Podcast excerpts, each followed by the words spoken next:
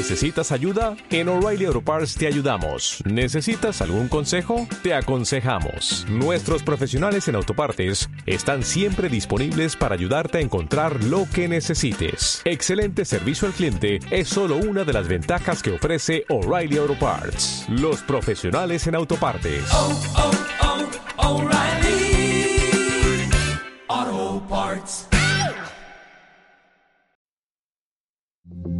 Hola, soy Iñaki Muñoz. Me llamo Miguel Ángel Puente. Soy Alejandro. Mi nombre es Iker Echarri. Mi nombre es David. Soy Adolfo. Soy Alberto Muñoz. Soy Carlos. Me llamo Bernardo Garrido. Soy Francisco. Mi nombre es Alex. Me llamo Imanol. Soy Pedro Durán. Soy Javier Villoslada. Mi nombre es Pepe. En las próximas votaciones yo también voy a ir a mi colegio electoral a romper la papeleta. Yo romperé mi voto. Romperé mi voto. Romperé mi voto. Voy a romper mi voto. Romperé mi voto. Romperé el voto. Acudiré a mi colegio electoral a romper el voto.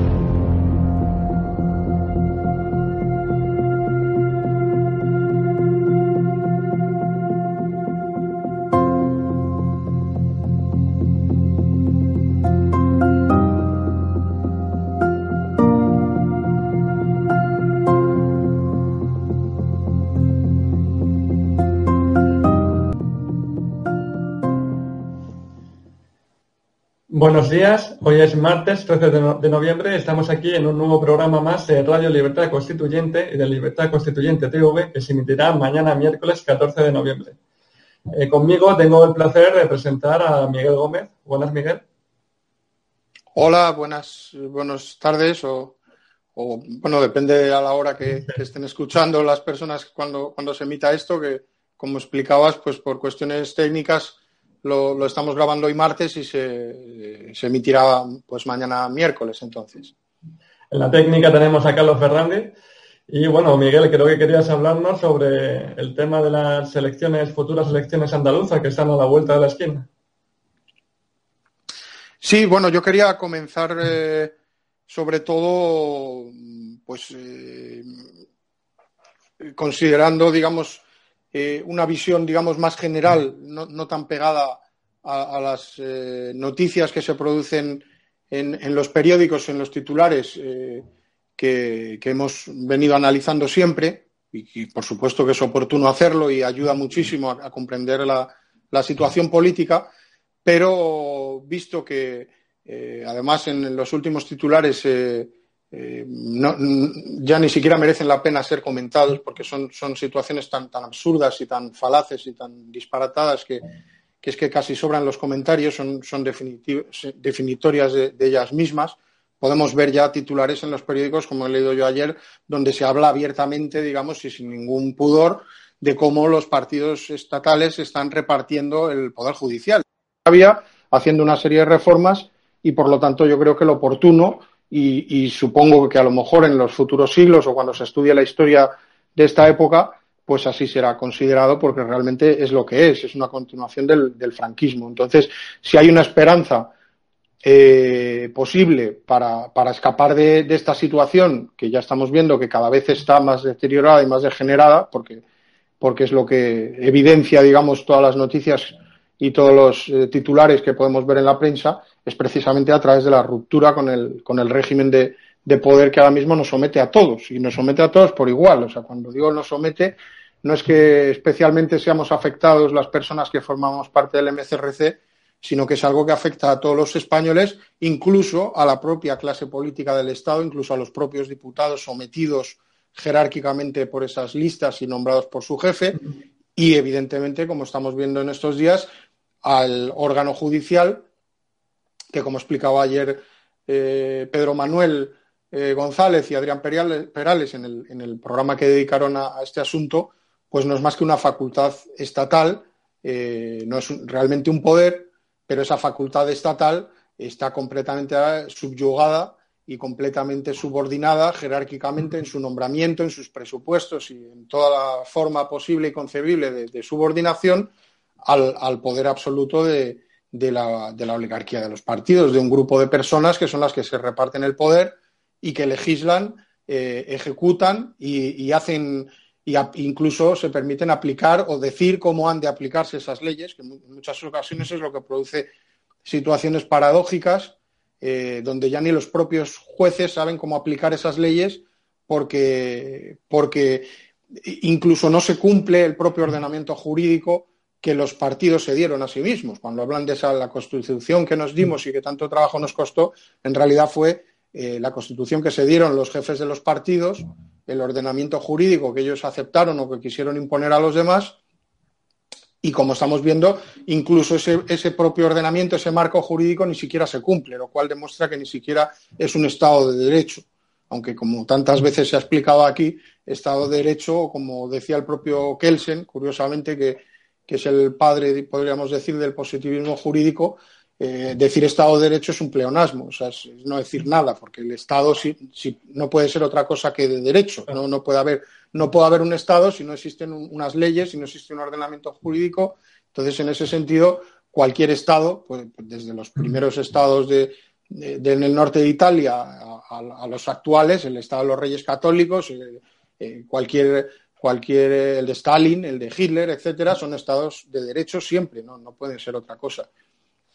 Entonces, eh, como, estoy explicando, viendo que, toda esa subordinación somete exactamente igual a, todas las personas en España, pues nos, impide, digamos, realmente a todos la libertad y todos estamos sometidos por ese mismo régimen de poder, voluntaria o involuntariamente, eh, por igual. Es decir, tanto las personas que votan como nosotros que no votamos y promovemos la abstención, estamos sometidos exactamente a esa misma eh, disciplina aberrante que se produce como resultado de, un pacto entre traidores, que es lo que se produce en, la transición. Entonces, de esto no vale decir no es que esto les afecta a otros, nos afecta exactamente igual a todos y, nos aboca además a todos los españoles hacia el fracaso y el desastre exactamente igual, se vote o no se vote. Eh, la diferencia es que el, que el que está votando está participando en eso, lo está apoyando, está alentando eso, lo está legitimando en definitiva, está otorgando esa autoridad moral a los partidos para que sigan haciendo lo mismo que llevan 40 años haciendo, es decir, destruir España.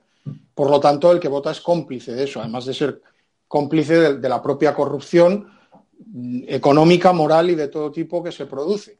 Eh, cosa que en el caso de los que somos abstencionarios, los que promovemos la abstención, además de abstenernos, que esa es una diferencia importante que muchas veces explicó Antonio García Trevijano la diferencia entre un abstencionista y un abstencionario, es decir, de quien se abstiene de forma pasiva, simplemente pues por, desinterés en la política, por, porque no sabe qué hacer, y, la persona que activamente se abstiene consciente de lo que está haciendo y consciente de que eso supone una acción realmente, no, no es una inacción, sino que es realmente una, una acción política en el sentido de que deslegitima al régimen de poder que existe. Y eso es lo que nosotros promovemos en el MCRC. El MCRC, y aunque ya se haya explicado en muchas ocasiones, no, está de más volverlo a repetir, y por eso también es un poco lo que quería dedicar yo hoy este programa, a, explicar la situación y explicar qué es el MCRC en esa situación. El MCRC no es un movimiento eh, que aspire al poder, no es un movimiento de acción política en el sentido de, la toma del poder, sino de acción política en el sentido de la conquista de la libertad política que es algo muy diferente, y por lo tanto no aspiramos al poder. Por eso no, hablamos y no nos preocupa ahora mismo, porque no tiene ningún sentido el hablar de cómo se debería gobernar, de las medidas de gobierno, de las decisiones de gobierno, que por supuesto siempre son ideológicas, y eso ya responderá a la, visión particular de cada cual, a sus intereses, etcétera, etcétera, pero es una pérdida de tiempo sin haber antes libertad. Entonces, muchas personas cuando hoy explican o se entretienen o, en las redes sociales lo ve uno constantemente, cómo pierden el tiempo difundiendo la propia propaganda del régimen, eh, que lo que hace es alarmar con cuestiones de la problemática social o política que existe, pues como puede ser el paro, como puede ser la inmigración, eh, eh, la corrupción, por supuesto, toda una serie de cuestiones que efectivamente siempre existen y siempre van a existir. O sea, la política no existe para acabar con eso, sino para resolver eso. Eh, pero, pero lo que nos vamos a pretender es que desaparezcan los problemas primero y después, cuando ya no haya ningún problema en España, entonces será cuando eh, consigamos la libertad, que es lo que parece que piensan algunas personas de forma absurda y, bastante eh, infantil, pensando que, que, se pueden primero resolver los problemas de la política y después la libertad, cuando eso es absolutamente falso. Es primero la libertad y después precisamente es esa libertad de todos la que nos permitirá a todos eh, encontrar soluciones y cada cual tendrá las suyas, las verá de un modo u otro, en una dirección o en otra. Pero si no existe previamente esa libertad, es una absoluta pérdida de tiempo el entretenerse con eso. O sea, es como el ser eh, comentar los partidos de fútbol cuando ya han terminado y, explicando lo que se podría haber hecho. Lo que se podría haber hecho lo, hicieron los jugadores que, jugaban en ese momento. Luego ya después comentarlo, bueno, pues es un recreo, digamos, un entretenimiento, pero improductivo completamente. Además, perdona que, te interrumpa ahora. Eh, es que mm, eh, nosotros no buscamos nada idílico y fantasioso, como algunos parecen, ¿no? que nos vende de fuera. Y algún comentario he visto al respecto. Los problemas, desgraciadamente, siempre van a haber, ¿no? Es como cuando a veces eh, escucho, ¿no? En la propaganda del régimen, vamos a conseguir cero muertes por accidente de tráfico. Ojalá, pero es, muy complicado, ¿no? o cero robos es muy complicado eso. Si se consigue, perfecto, pero mantener un idilio permanente de cero robos, eh, siendo honesto, es virtualmente imposible. Nosotros lo que buscamos realmente, para explicar la, esencia de, del funcionamiento de la democracia formal y de la libertad política colectiva, lo que queremos es limitar al poder político. Porque hoy los partidos políticos concentran todo el poder político. Si antes lo concentraba Franco, una persona, ahora la concentran cuatro, mañana quizá cinco eh, pero no tienen límite al poder. Pueden legislar sin ningún tipo de, pudor y sin ningún tipo de, límite. Sin embargo, con la separación de poderes, que después insistimos tanto en eso, y la representación de distritos, lo que hacemos es limitar al poder político porque desconfiamos del poder político. Porque una persona que se presenta a unas elecciones es porque quiere el poder. ¿Para qué quiere el poder? Pues es imposible saberlo. Lo que lo querrá con buenas intenciones, lo sabrá él, quizá lo sepa alguien de confianza, pero la mayoría no lo sabemos. Obviamente no te va a decir, pues quiero el poder para robar, porque no le votaría a nadie. Entonces siempre te va a decir cosas que son agradables. Y nosotros, como desconfiamos de cualquier persona eh, que quiera tener el poder político, pues queremos que ese poder sea limitado. Tan sencillo como ese. Pero es una, una situación además cabal, digamos, de puro sentido común. Ya no se trata de que fomentemos, digamos, un individualismo en el cual las personas ya no confíen en nadie, ni en su vecino, ni en, ni en sus familiares, eh, o sea, que se viva en una permanente desconfianza. Eh, no, se trata de eso, se trata simplemente de que a alguien al que tú le, vas a conceder un poder, vas que es lo que debería de, suceder si existiese democracia, cosa que no hay, cuando uno apodera a una persona para que actúe en su nombre, que es lo que se produce cuando existe la representación, lo normal es que uno eh, antes se asegure y disponga de una serie de garantías por las que sepa que si esa otra persona traiciona esa confianza que se ha depositado en ella, no me voy a quedar yo desarmado, como está ahora mismo la sociedad española, la sociedad civil, eh, eh, en el caso de que tenga que defenderme de eso, para, para, no crear, por decirlo de alguna forma, un monstruo que luego se pueda volver en mi propia contra y, y ya no tenga yo método, digamos, de detener eso que he creado, que es realmente lo que se produce con este estado de partidos, que es un poder absoluto descontrolado que nadie puede detener, eh, salvo si dejamos todos de alimentar esa máquina, digamos, enloquecida, por seguir un poco con, la metáfora, y que me perdonen eh, los espectadores si no les parece lo suficientemente clara, pero, pero yo entiendo que, esa, es la, forma en que se debe de proceder eh, en esa desconfianza de quien tiene un poder sobre los demás. O sea, es esa, esa situación la que se debe de producir para que eh, los ciudadanos, como siempre hemos explicado y como decía eh, Madison en el Federalista, puedan dormir tranquilos sabiendo que las ambiciones de unos se enfrentan a, las ambiciones de otros y el poder está controlado, que es de lo que se trata. No se trata de llegar a una situación utópica, idílica, ni el paraíso en la tierra, que parece ser que es algunos como conciben la democracia, cuando simplemente es una forma de gobierno, no es eh, un estado de, felicidad eterna garantizada para todos. La felicidad o el bienestar es una cosa que cada cual encontrará en diferentes cosas, que cada cual se procurará de la manera que estime oportuno y, cada persona pues encuentra su, felicidad y su satisfacción en, cosas muy diferentes. ¿no? no se puede pretender que el Estado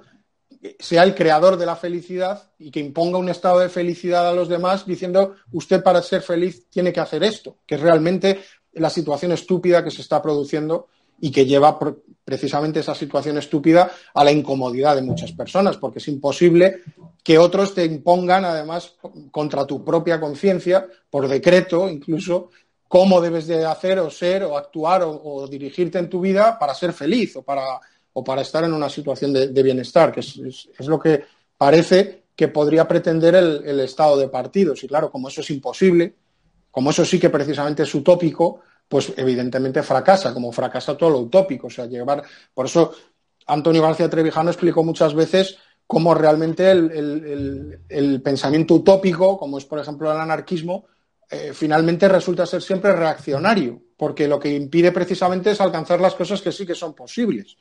Persiguiendo precisamente algo que es imposible, arrastrando a todos hacia un imposible, lo que haces es eh, convertirte en reaccionario en el sentido de que estás impidiendo esa, esa posibilidad de, cuestiones que son posibles. Lo que nosotros defendemos es algo posible, además es algo que existe, la libertad política. Si queremos, incluso no lo llamemos democracia, para no, que no parezca que esto es, porque muchas personas pueden pensar que la cuestión de llamar democracia una cosa u otra es una cuestión meramente nominativa, o sea, que solo depende del nombre que se le quiera dar a algo y que no es una cuestión sustantiva, es decir, que no, hay, no se refiere a la sustancia de eso que se nomina, y es absolutamente al contrario. O sea, el llamar democracia algo es porque la sustancia de ese algo, lo que determina ese algo, lo que constituye ese algo, es, es la democracia, no, no al revés, no es un, un, capricho arbitrario, porque si fuese un capricho arbitrario, pues todo es democracia, que es lo que sucede hoy. a todo se le llama democracia, hay más democracia, menos democracia. Con Franco también había democracia orgánica, con Stalin también era la democracia popular. En fin, o sea, quiero decir, en, ese sentido, pues un régimen de poder a sí mismo se puede llamar como le dé la gana llamarse. Y, puesto que la palabra democracia, sobre todo desde la parte final de la Edad Media, el Renacimiento, pues adquiere, digamos, un, auge ese término, eh, es una especie de aspiración eterna de la humanidad, esa democracia, que nunca se había sustanciado en algo concreto, pues eh, digamos que se ha revestido ese término de, una bondad o de algo como si todo lo democrático fuese lo bueno y lo que no es democrático es, equivale a lo malo. Y eso hay muchas, o sea, esta reflexión no, es mía, sino que ya la han hecho muchas personas, entre ellas, pues, por ejemplo, Gustavo Bueno, explica esto muy bien cuando, cuando se refiere al mito de la democracia, en su panfleto sobre la democracia habla de esta cuestión eh, que es realmente una creencia en la democracia, no es la democracia formal, la democracia sustancial, la democracia política, sino es, una, una, especie de creencia, de, palabra que se santifica, pues en vez de decir que es, es, lo bueno o que esto es la gracia de Dios, pues ahora se dice que es democrático y lo que es democrático es lo bueno. En vez de decir, en vez de decir bueno, o sea, en vez de decir esto es bueno, pues se dice esto es democrático. Y ya automáticamente al decir democrático es como si fuese un conjuro mágico. En fin, eh, para centrar un poco, perdona, y ya termino, Aitor, para centrar un poco este tema, este pequeño recorrido que yo quería hacer, porque considero que aunque para muchas personas pues, pueda ser reiterativo, porque lo han escuchado ya muchas veces en estas emisiones, eh, creo que siempre conviene recordarlo y sobre todo si hay nuevos espectadores o nuevos oyentes que se incorporan y que nos escuchan por primera vez, deben de tener claro qué es lo que es el MCRC, lo que no es el MCRC y qué es lo que defendemos. Entonces, esto viene a colación al respecto de, la siguiente cuestión y es la de que yo quiero invitar desde aquí hoy a todas las personas, a usted que me está viendo y a cualquier persona que, me esté viendo en este momento o que pueda hacer llegar este programa a cualquier conocido suyo, a que se asocien en el MCRC, a que eh, si comparten los principios que nosotros defendemos, que están en nuestra página web mcrc.es, ahí los pueden encontrar. Y por supuesto, eh, en muchas emisiones eh, pueden informarse de, más detalles de los que hemos dado hoy aquí, si comparten esos principios que son los únicos que defendemos. No, no tenemos principios ideológicos, no, pretendemos gobernar, sino que defendemos eh, esa separación de poderes y, sobre todo, defendemos la libertad constituyente, el que se pueda llegar a un, a un, momento en España en el que sea la libertad de todos los españoles la que eh, funde, digamos, esa separación de los poderes, la que constituya eh, la que sea constituyente, o sea, es esa, esa propia libertad la que es constituyente. Por eso, cuando se habla de libertad política colectiva y de libertad constituyente, se está hablando de la misma cosa, porque es exactamente lo mismo. Entonces, esa es nuestra, nuestra aspiración. Si quieren, no lo, no, lo, no lo, llamen siquiera democracia. Lo que aspiramos es a que haya libertad constituyente. Y nosotros entendemos perfectamente que de la libertad constituyente no puede salir otra cosa que no sea la pura democracia porque es imposible que surja otra cosa que esa. O sea, no es que sea difícil, es que es imposible. Si surge otra cosa es porque no hay libertad constituyente, que es lo que ha sucedido en miles de ocasiones o en cientos de ocasiones en toda la historia, en muchas revoluciones que han fracasado, empezando por la Revolución Francesa, que supuso el primer fracaso histórico en Europa, de lo que, de lo que digamos, a partir de entonces se ha concebido como revolución, el término revolución, el, utilizar esa palabra, que, que, hasta entonces pues indicaba giro, o, los giros que hace una figura en torno a su propio eje eh, se, usa en ese sentido político, digamos, de, libertario, si queremos, en el sentido de, reacción contra el poder del Estado, aparece en la Revolución Francesa y desde entonces, posteriormente, pues en la Revolución Rusa, en miles de revoluciones o cientos de revoluciones que se han producido, siempre han fracasado. ¿Por qué? Porque nunca ha sido la libertad constituyente la fundadora siempre ha sido un poder previamente constituido, el que se obtiene, por ejemplo, al ganar en una guerra civil, pues como Franco, por ejemplo, tuvo, fue un poder constituyente y tuvo un proceso constituyente de su poder.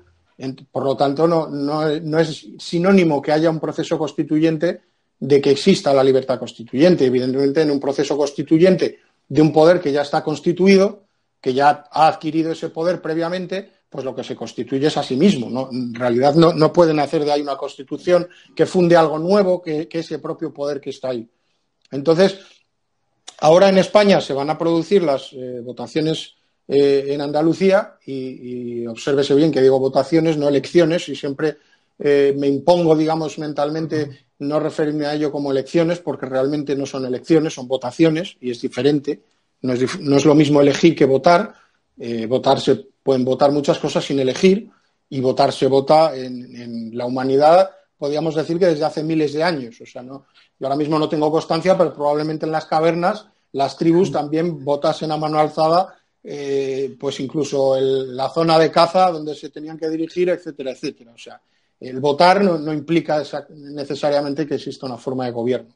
Entonces, ahora mismo en Andalucía, que se van a producir estas votaciones, yo lo que quiero, por supuesto, es llamar a la abstención eh, absoluta de todas las personas para no legitimar el régimen de poder, para no legitimar la corrupción, para no alimentar la causa misma de lo que nos está eh, destruyendo como, país, como, nación, que está incluso eh, destruyendo la propia conciencia de, España, pues para no apoyar eso, para no alimentarlo, lo primero es no participar. Pero además de eso, lo que la acción que nosotros iniciamos eh, hace ya algunos años eh, fue la de, además, para expresar eso de forma que sea visible por nuestros convecinos, no por el Estado, porque realmente eh, no es una acción dirigida a, explicarles a los partidos lo que ellos saben perfectamente. Y es que no hay libertad ni hay democracia. Eso los, jefes de los partidos lo saben perfectamente mejor que nadie. O sea, Pablo Iglesias o Pedro Sánchez o Santiago Bascal o, cualquiera de o Junqueras o Puigdemont o cualquiera de, los oligarcas que dirigen los partidos, ellos saben perfectamente que son ellos los que eligen a sus empleados. No, se lo va a tener que explicar nadie cómo funciona lo que ellos hacen. O sea, sería ridículo. Pero el sentido de expresar esa ruptura de las papeletas es hacerlo ver alrededor de nosotros, a nuestros vecinos, a las personas de la propia mesa electoral, a los participantes, a toda la sociedad, para que observe e, esa situación en la que, por motivos de conciencia propia, eh, en el sentido más egoísta del término, eh, nos negamos a, participar en una farsa. Entonces, eh, nosotros lo que, promovemos y lo que queremos hacer es acudir a esas mesas de ratificación de listas, donde no se elige absolutamente nada, donde las personas van a decir amén a lo que ha elegido el jefe de un partido, a una lista de empleados que se pone allí, pues lo que queremos es ir a acudir a esas, a esas mesas y es lo que yo animo a todos los repúblicos que, vivan en Andalucía o, que puedan eh, seguir eh, personas que, aunque no sean asociadas, eh, me estimen que es lo correcto y lo que deben de hacer, pues que acudan a esas mesas electorales y con toda educación, sin, ninguna violencia, sin ninguna eh, gesticulación, digamos, extraña, sino con, total civismo, con total cortesía incluso hacia las personas que están allí en la mesa, obligadas, porque no olvidemos además que, están allí obligadas por el Estado a, permanecer en esas mesas, pues eh, eh, expresen su desacuerdo con esa situación, rompiendo allí la papeleta y explicando incluso allí en voz alta el motivo por el cual rompen esa papeleta porque se les impide elegir a la persona que la represente en una Cámara Nacional Legislativa, que es lo que debería de suceder en unas elecciones y no sucede, o incluso elegir a la persona que sea el presidente de gobierno, que en toda la historia de España jamás han elegido los españoles. Nunca en toda la historia de España ha habido unas elecciones presidenciales donde se elija al presidente del gobierno, ni siquiera en la Segunda República, a la que muchos se refieren cuando piensan en la idea republicana o cuando eh, quieren referirse a alguna idea de república, siempre retornan a esa, a esa república que fracasó, pues ni siquiera en esa república se elegía al presidente, porque lo elegían también las Cortes, como hoy. Entonces, en fin, como, como digo, y para no extenderme más, lo que quiero es invitaros a todos los que nos escucháis a que hagáis esa acción, acudáis a las mesas, incluso si, si queréis hacerlo, yo lo que pediría es que eso se grabe, se suba después a las redes sociales, se comparta, se difunda, donde enseñemos al mundo entero, los españoles, que vayamos a esas, a esas mesas, cómo nos negamos a, participar de una absoluta farsa, de una mentira, y, eso lo hacemos por medios completamente pacíficos, sin, sin, sin que exista en ello ni, ningún ánimo de, de violencia ni de, ni de recriminación incluso a las propias mesas, a las propias personas que están en esas mesas o a la, a la propia policía que está también allí obligada, eh, pues para, como es lógico, para mantener el orden, etcétera. No, no, no se trata de, de, provocar altercados, sino simplemente de expresar una, una cuestión normal. Y, y, bueno, pues esto era un poco lo que yo quería expresar y lo que quería explicar y lo que quería pedir a todos los asociados al MCRC que tienen ahora mismo esta oportunidad de, de llevar a cabo esta acción en Andalucía, pues que, que, que, la, que, la, lleven a cabo, que no sea simplemente una cuestión de, de palabras sino, o, de, o, de, intenciones, sino que se materialice eh, y se exprese de esta manera. Así que nada, si quieres te doy la palabra ya a Aitor para que comentes lo que te, Sí, simple, simplemente apuntalar un poco lo que has dicho, eh, lo que has eh, mostrado de forma perfecta. Y es que ese acto es un acto simbólico, pero es tremendamente importante, porque este cáncer que tiene ahora España, y cada rincón de España, incluida Andalucía, por supuesto, eh, el mayor problema que yo le veo es que aunque esté, esa oligarquía realmente está en decadencia, pero no hay ninguna alternativa visible a dicha oligarquía. Siempre que se piensa, bueno, esto no es una democracia y hay que hacer otra cosa, la gente lo primero que se le viene a la cabeza es una dictadura. Pero nosotros no queremos, somos el, los más opuestos a la, dictadura que hay en España. Eh, si, sin embargo, nosotros sí que somos una alternativa real, pero eh, no nos conocen. Nos conocen muy poquita gente. Entonces, el hecho de ir a las mesas electorales a romper el voto con una o dos frases breves diciendo por qué se rompe el voto es una oportunidad magnífica para llegar a un montón de gente que normalmente a mucha de ellas que no podemos llegar a través de, de estos medios porque no usan internet ¿no? o no están habituados a usarlo. Eh, por eso eh, me sumo, por supuesto, a, tu petición y añadiéndole este matiz que, creo que es importante. Es un acto simbólico que nos visibiliza. Y cuanto más se visibilice nuestro movimiento, muchas más personas sabrán que hay una alternativa a esa oligarquía depredadora de España. Claro, exactamente. Exactamente, porque eh, como yo explicaba y como además evidenciaron perfectamente ayer eh, Pedro Manuel y Adrián Perales refiriéndose a la independencia judicial, que es algo que no existe y que lo que se trata es de crear una apariencia de independencia judicial. O sea, todas los titulares incluso y las declaraciones de, la clase política a lo que van dirigidas no es a que exista una, independencia judicial, sino a que parezca que existe una independencia judicial. Es decir, es a, a, lo que sustenta en definitiva a este régimen de poder, que es la apariencia. La apariencia de, de, que hay separación de poderes y la apariencia de que hay independencia judicial, que no es lo mismo que la existencia.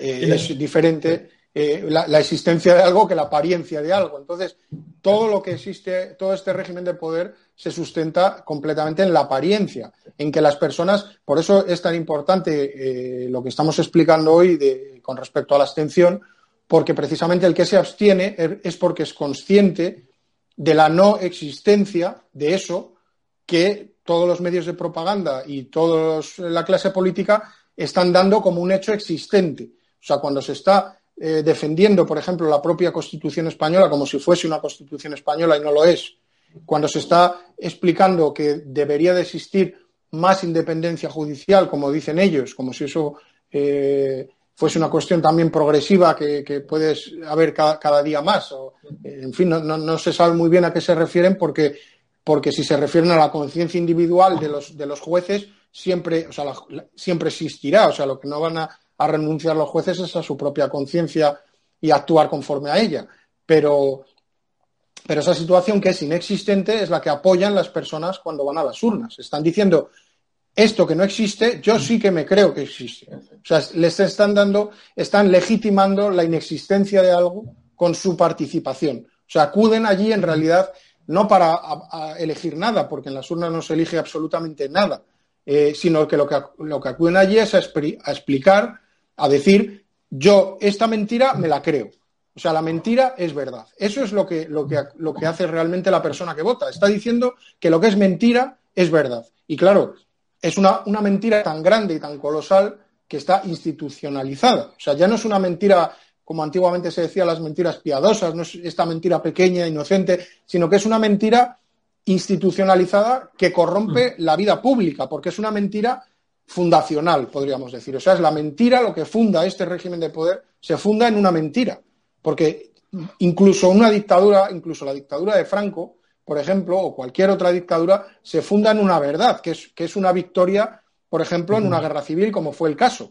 Que uno eso ya lo puede calificar moralmente, en términos morales, como le parezca, y, es un, tema eh, que podría dar para, para que muchas personas se enfrentasen entre ellas calificando si era moralmente aceptable o no lo era. pero no es la cuestión, sino la cuestión es que esa verdad, que es un hecho, que es una victoria en una guerra, es la que da el poder a esa persona que, constituye ese poder. Eso es un hecho cierto, más allá de, lo que uno quiera calificar. En cambio, en cambio, lo que hoy sucede en España no es un hecho cierto, es un hecho falso. O sea, no lo funda una realidad existente, material y, observable, sino que lo funda una mentira, el que unas personas se reúnan en el año 78, un puñado de personas, la mayoría de ellas procedentes del, propio régimen de poder anterior, a las que se suman personas que habían estado hasta entonces en la oposición eh, clandestina y otras no tan clandestinas, como es el caso de Felipe González, se suman a eso para entre todos ponerse de acuerdo en una mentira y decir, vamos a hacer que esta mentira eh, sea la que constituya, digamos, la que fundamente el régimen de poder que vamos a tener a partir de ahora. Y esa mentira, fundada en ese momento, es la que sostiene todo esto. Por eso, todos los partidos que hoy están en el Estado, todos los jefes de partidos, eh, mienten constantemente y si no mienten, están obligados a mentir y los nuevos que se incorporan, como sucede ahora con, con eh, Santiago Abascal o cualquier otro, como en su momento Pablo Iglesias, cualquier oportunista de estos que se van sumando, necesariamente tienen que mantener esa mentira fundacional para beneficiarse de ella, para incorporarse a ella, para formar parte de ese reparto. Entonces, por eso toda la persona que acude a votar, lo haga por la facción estatal que lo haga, en realidad lo que está apoyando es la mentira fundacional. No está siquiera determinando que el poder, porque no es, una dictadura, aunque desde luego muchas personas a lo mejor lo que, tienen la ilusión es de que en algún momento ese partido al que votan llegue a ser el único. Es decir, que se establezca una, dictadura de partido único, que es lo que ya tantas veces, y bueno, la propia dictadura de Franco e, e, era eso, era una dictadura de partido único, exactamente igual que lo fue la, Rusia de, Stalin eh, con, el, con el Partido eh, Comunista. Entonces, eh, desde luego que la persona que vota puede pretender a lo mejor que ese partido se, constituya en el, único y, legalice además a todos los demás partidos, como hizo Hitler, para, apoderarse del Estado y legalizando a todos los demás. O como hoy se, pide, por ejemplo, ilegalizar a los partidos separatistas, lo cual, como, ya expliqué en un programa, pues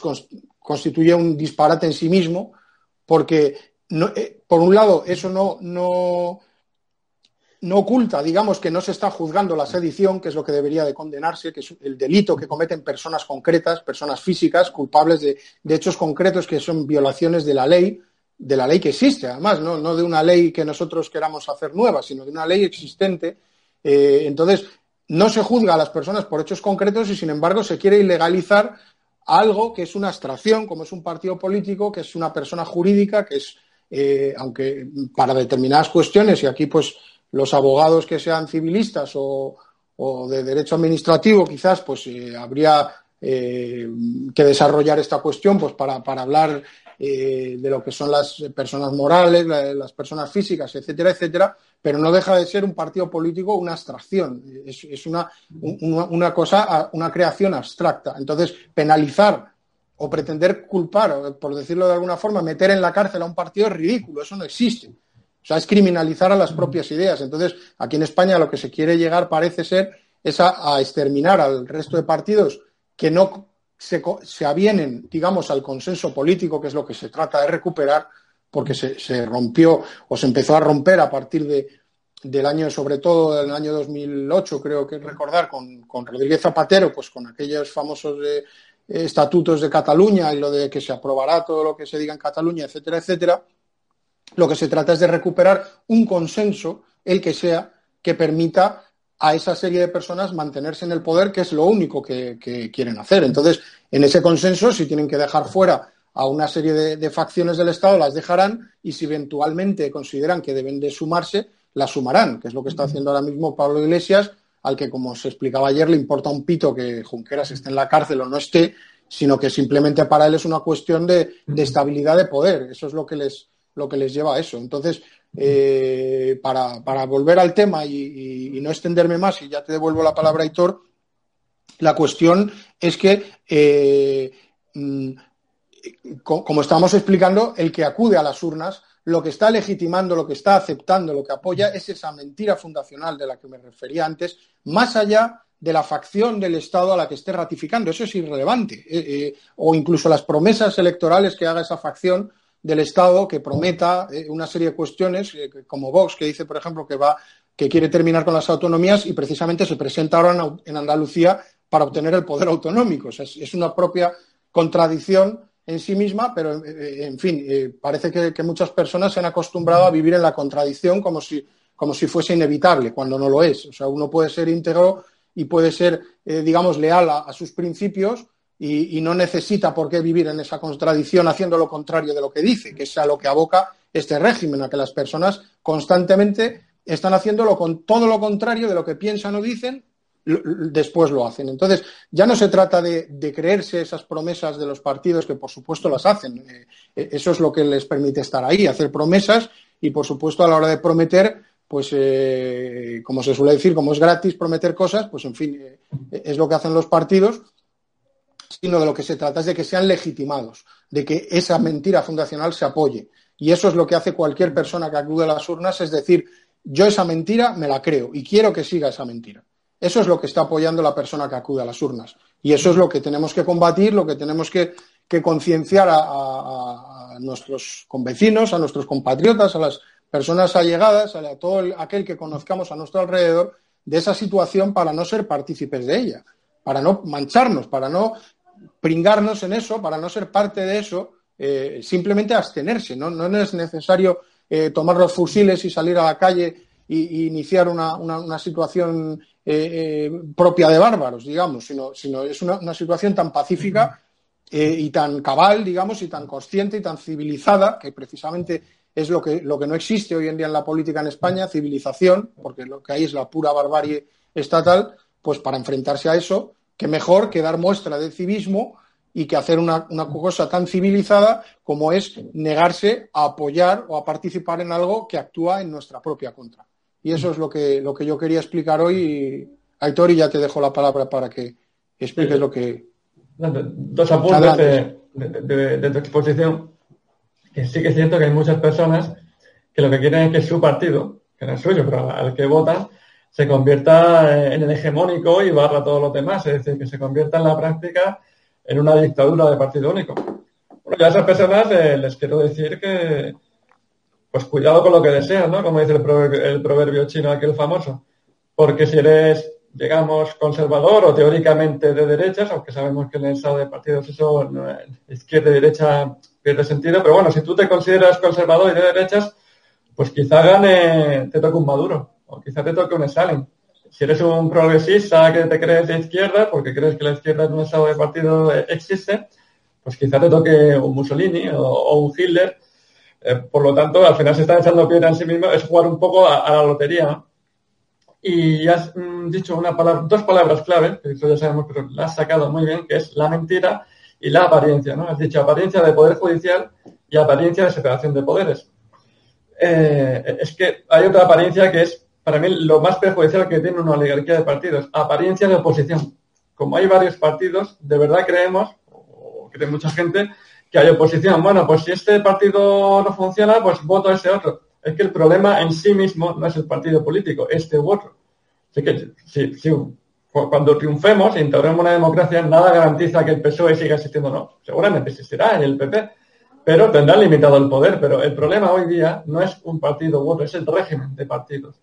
Esto me, recuerda a una, anécdota que me contó hace poco un profesor que estuvo muchos años excavando en Siria. Y claro, en Siria en aquella época todo estaba lleno de fotos del padre de, Al-Assad, del actual Al-Assad. Eh, pero fue viendo como en ciertas casas había fotos no del padre solo, sino del padre con el hijo. Entonces fue indagando un poco y dice, pues ¿por qué, por qué aquí tenéis, no tenéis a las padres, sino que lo tenéis con el hijo, que es el sucesor? Pues resulta que eran tímidos opositores, o, se creían tímidos opositores al régimen, y decían, bueno, pues a ver si con el hijo, cuando se muera el padre, las cosas van mejor. Pues aquí exactamente lo mismo. Bueno, pues a ver si voto a este otro y las cosas van mejor.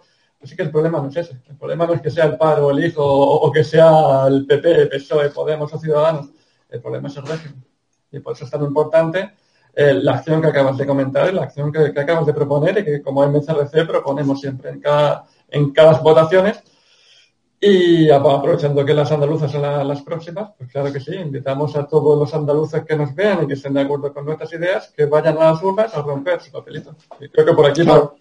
Eh, ese tema cesado y, que querías comentar eh, un tema directamente relacionado que tiene que ver con las mesas electorales. Sí, lo, iba a explicar ahora mismo porque me, lo has recordado, eh, aunque ayer también lo explicó Pedro Manuel González en, su intervención de ayer, eh, y es que se han elaborado unos documentos que están, están ya a disposición de, muchos asociados, pero se publicarán probablemente en nuestro diario, en el Diario Español de la República Constitucional, para que lo puedan compartir pues, eh, a través de redes sociales o a través de los medios que consideren con, más personas eh, y que eh, el propósito de esos documentos es explicar y fundamentar con un asesoramiento jurídico y, con una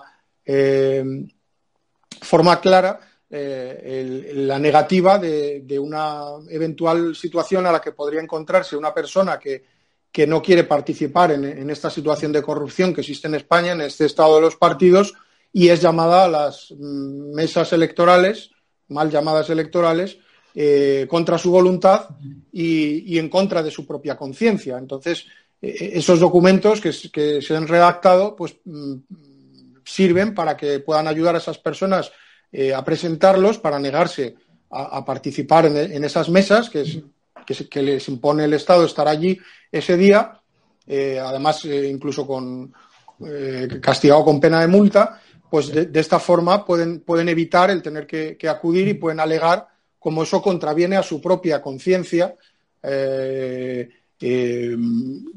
forzándoles, digamos, a hacer algo que no quieren hacer. Entonces, esos documentos, pues es, muy importante que, que todos los, desde luego, todos los asociados y todos los repúblicos lo conozcan, dispongan de ello y, también que, se difundan, que, los puedan hacer llegar a las personas interesadas, o si conocen a algún familiar, algún conocido que, se vea en esa situación de que le han eh, impuesto tener que, perder ese día allí en, una mesa de, un colegio, pues eh, para que puedan negarse a hacerlo. Exactamente. Eh, como bien has explicado, está a la disposición de, todo el mundo y Y ahora lo, que toca eh, es difundir. De hecho, sería una buena. Si consigue, en Andalucía quizás son unas votaciones mm, no suficientemente grandes, pero desde luego cuando toquen las nacionales, esto hay que comunicarlo de la forma eh, más exitosa posible, porque puede haber casos, si tenemos decenas de casos, centenares no lo sé, pero decenas de casos eh, de gente que se, que se niega a ir a las mesas utilizando el modelo tipo que hemos usado para evitar la denuncia y para no acudir, pues podría incluso aparecer en, otros medios y darnos mayor visibilidad, que al final todo esto sirve, sirve para eso. Y bueno, creo que ya estamos en el tiempo. Creo que está Carlos ya con el látigo preparado, así que mm, si te parece bien, terminamos por hoy, Miguel.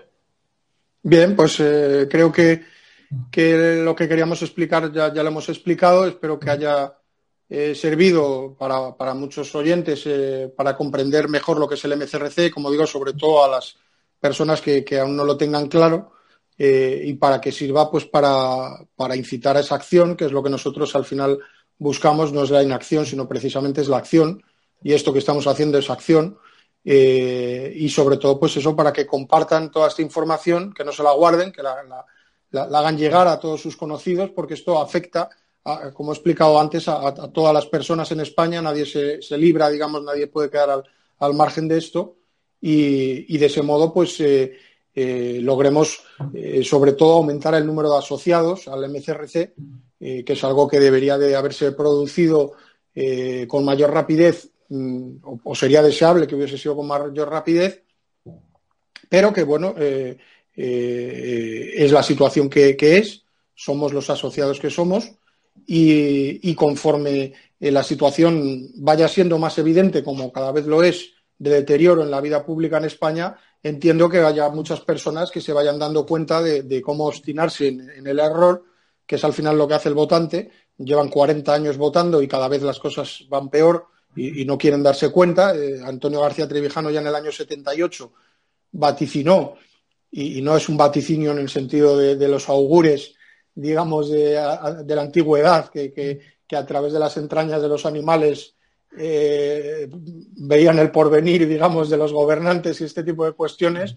No se trata del oráculo de Delfos, sino que se trata del conocimiento eh, profundo que, Antonio García Trevijano tenía de, la política y, es lo que le permitió explicar cómo la corrupción sería inevitable y además que sería factor de gobierno para el propio sostén de, ese régimen de poder. igual que lo dijo entonces y nadie le hizo caso y por eso la mayoría de españoles han seguido votando con el resultado que vemos, que, es el de que se cumpla ese, ese vaticinio que hizo Antonio García Trevijano hace ya tantos años, pues esa obstinación en el error, en, hacer algo que es equivocado, que no es que sea difícil, es que es imposible y por eso precisamente es un error. No se trata de deseos o de situaciones utópicas, sino que es algo que estaba llamado al fracaso. O sea, es que es exactamente así. Entonces, es la voluntad de fracasar la que mueve a todo el que hoy está votando. O sea, es la voluntad de, que todo vaya peor. Es, la única voluntad que puede mover al, votante. Obstinarse todavía más en que haciéndolo mal, pues eh, no, sé qué, pretende obtener, ¿no? Entonces, eh, eso es lo que, lo que hoy tenemos que, combatir. Ese es el error que tenemos que enmendar. Hay que, siempre se ha dicho que lo de rectificar es de sabios. Yo no sé si es de sabios o no es de sabios, pero lo que está claro es que cuando uno comprueba por qué algo es un error, cuando lo comprueba en su conciencia, además, no, no por la creencia de que otro se lo diga, sino porque lo ve como algo evidente, pues siempre se está a tiempo a decir, es verdad, esto está, es equivocado, eh, no, voy a seguir eh, obstinándome en un error, que es lo propio de, del necio, sino, sino en, en, solucionarlo. Entonces, eso es, eso es lo que, lo que promovemos desde aquí, eso es lo que, a lo que animamos, así que, pues nada más. Como tú has dicho, nos despedimos ya. Sí, para, hasta la próxima. Para, finalizar un último apunte, quiero que me ha hecho gracia. me voy a poner un poco freudiano. Tu inconsciente te ha jugado una pequeña mala pasada y creo que al principio en vez de error has dicho horror, pero efectivamente este error de, de persistir en este error es un horror, persistir en ese régimen. Y bueno, con Exactamente. Esto, con esto, Miguel, un placer haber estado contigo esta tarde. Eh, un placer eh, haber estado con, Carlos también, que ha sido responsable de la técnica. Y nos despedimos hasta el próximo programa. Un saludo a todos. Hola, soy Iñaki Muñoz. Me llamo Miguel Ángel Puente. Soy Alejandro. Mi nombre es Iker Echarri. Mi nombre es David. Soy Adolfo. Soy Alberto Muñoz. Soy Carlos. Me llamo Bernardo Garrido. Soy Francisco. Mi nombre es Alex. Me llamo Imanol. Soy Pedro Durán. Soy Javier Villoslada. Mi nombre es Pepe. En las próximas votaciones yo también voy a ir a mi colegio electoral a romper la papeleta. Yo romperé mi voto. Romperé mi voto. Romperé mi voto. Voy a romper mi voto. Romperé mi voto. Romperé el voto. Acudiré a mi colegio electoral a romper el voto.